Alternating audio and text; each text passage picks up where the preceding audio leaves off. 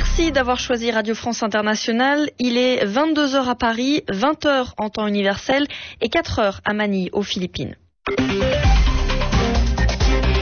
Valentine Auberti.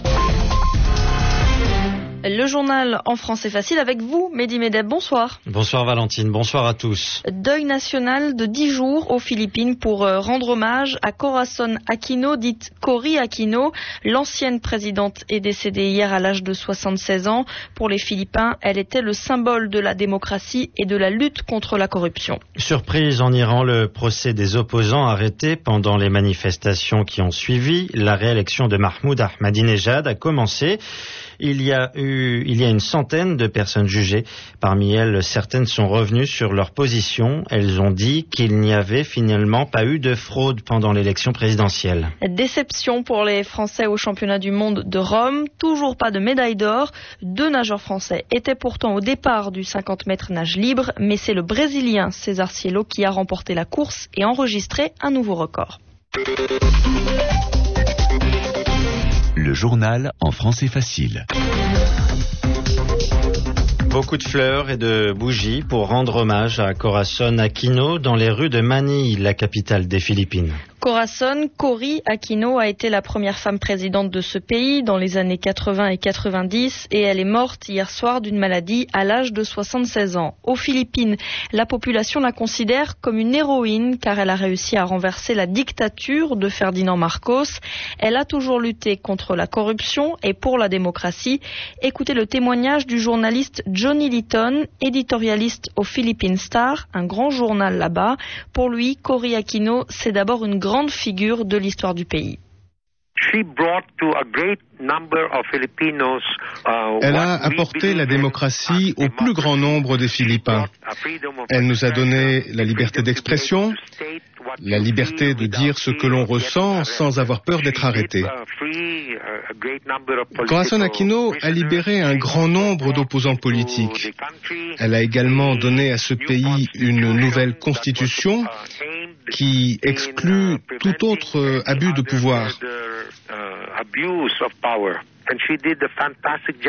Mais surtout, elle a fait un travail fantastique en nous réunifiant. Nous sommes un pays de plus de 7000 îles, les gens parlent différents dialectes. Cory a été capable d'unir le sud, le centre et le nord pour former un seul pays, ce qui est extrêmement difficile. Pour cette raison, beaucoup d'entre nous la considèrent comme une grande héroïne. Des propos recueillis par Heike Schmidt et un deuil national de 10 jours a été décrété dans le pays. La famille de Cory Aquino souhaite des funérailles privées. En Malaisie, des manifestations d'opposants ont été réprimées par la police. Elle a dispersé par la force environ 15 000 manifestants. Ils demandent l'abolition, c'est-à-dire la suppression de lois qui permettent de garder des individus en prison sans qu'ils soient jugés. 300 manifestants ont été arrêtés dans ces manifestations aujourd'hui. En Iran, c'est le procès de manifestants de l'opposition qui a commencé aujourd'hui à Téhéran, la capitale. Ils sont environ une centaine à être jugés. Ils sont accusés d'avoir mis en danger la sécurité du pays lorsqu'ils ont manifesté pour protester contre la réélection du président Mahmoud Ahmadinejad. Ils jugent cette réélection truquée, c'est-à-dire qu'il y a eu des fraudes. Mais aujourd'hui au tribunal, surprise, plusieurs accusés sont revenus sur ces déclarations. Ils disent que les fraudes ont été inventées pour provoquer les manifestations. Par ailleurs, euh, l'Iran confirme l'arrestation de trois Américains hier à la frontière avec euh, le Kurdistan irakien. Selon Téhéran, ils se sont infiltrés sur le territoire iranien, c'est-à-dire qu'ils y sont entrés sans autorisation. Une chaîne de télévision affirme même qu'il s'agit de militaires. Les États-Unis n'ont pas encore réagi. Les États-Unis, justement, et leur relation avec le Soudan. L'émissaire spécial américain, celui qui a été envoyé au Soudan pour observer la situation sur place, eh bien cet émissaire pense que Washington doit retirer le Soudan de sa liste des États soutenant le terrorisme. Correspondance Jean-Louis Pourté. L'émissaire spécial du président Obama, le général Gracian, estime qu'il n'y a plus de raison de maintenir le Soudan sur la liste des pays soutenant le terrorisme. Le diplomate américain a aussi recommandé à la Commission des affaires étrangères du Sénat un allègement des sanctions économiques qui, selon lui, sapent les efforts des États-Unis pour garantir que les accords de paix avec le Sud, difficilement négociés en 2005, sont appliqués. C'est l'une des priorités de l'administration américaine, l'autre étant de négocier une solution politique durable au Darfour.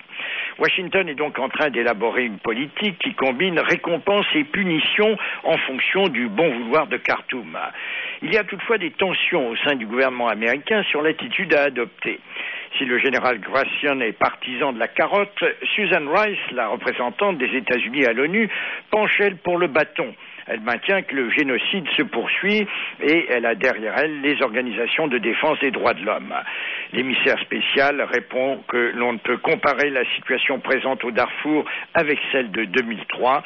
Pour lui, le moment est venu de desserrer la poigne. Jean-Louis Porté, Washington, RFI.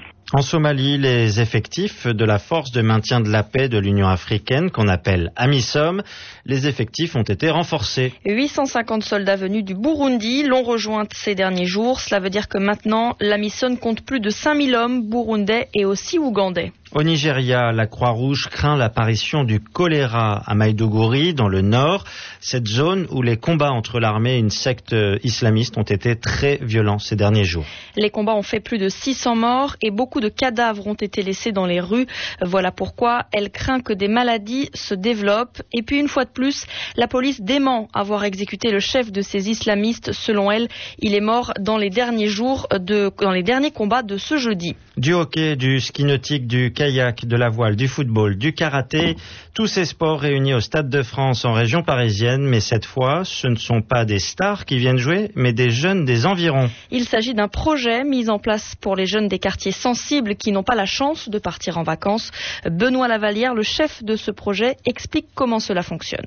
C'est un événement assez populaire qui permet euh, à des familles euh, qui partent pas en vacances de pouvoir euh, bah, venir profiter des joies du bord de mer, hein, ou en tout cas assimiler. On a installé 2000 tonnes de sable sur la, sur la pelouse. Il a fallu environ une semaine pour monter l'événement, qui a mobilisé une centaine de, de personnes. Et là, pendant l'exploitation, euh, 150 moniteurs travaillent euh, chaque jour euh, et ça représente une, une, vingtaine de fédérations sportives.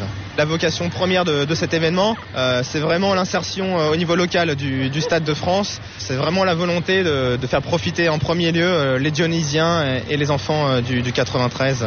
Ils n'ont pas forcément l'occasion de, venir assister à, à, ces grands événements. Là, on leur donne l'opportunité d'être d'être même acteurs euh, au sein de l'arène. Il n'y a pas de souci, euh, voilà, ils, ils, comprennent bien que c'est le genre d'événement qui est fait pour eux. Euh, il y a une très bonne ambiance. il n'y a pas de problème à, à signaler, donc ça se passe, ça se passe plutôt bien. Des propos recueillis par Simon Tenenbaum. Un sport qui n'est pas présent au Stade de France, eh bien, c'est la natation. En ce moment, il y a les championnats du monde à Rome, en Italie. Et déception chez les Français, toujours pas de médaille d'or. Ce soir, ils étaient pourtant deux au départ du 50 mètres nage libre, Frédéric Bousquet et Amaury Levaux.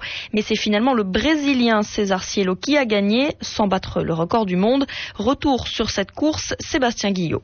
Deux finales et un même scénario.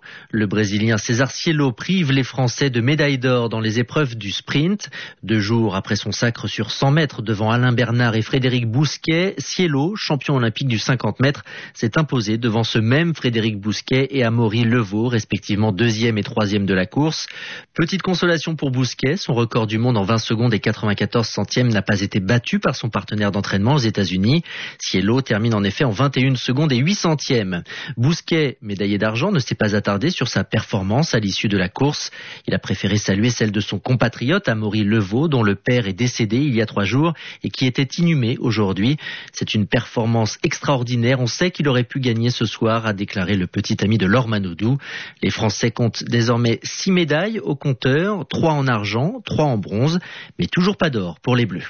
Et à noter la quatrième médaille d'or pour l'Américain Michael Phelps. Il a gagné la finale du 100 mètres papillon et en plus, il bat son propre record en dessous des 50 secondes à 49 secondes et 82 centièmes. Michael Schumacher a rendu visite à Felipe Massa, hospitalisé à Budapest en Hongrie. Il est venu prendre des nouvelles de son collègue. Le pilote allemand va remplacer provisoirement le Brésilien chez Ferrari car ce dernier s'est blessé la semaine dernière au Grand Prix de Hongrie. RFI presque presque 22h10 ici à Paris. C'est la fin de ce journal en français facile que vous pouvez réécouter à toute heure sur notre site rfi.fr. Merci à vous d'être à notre écoute.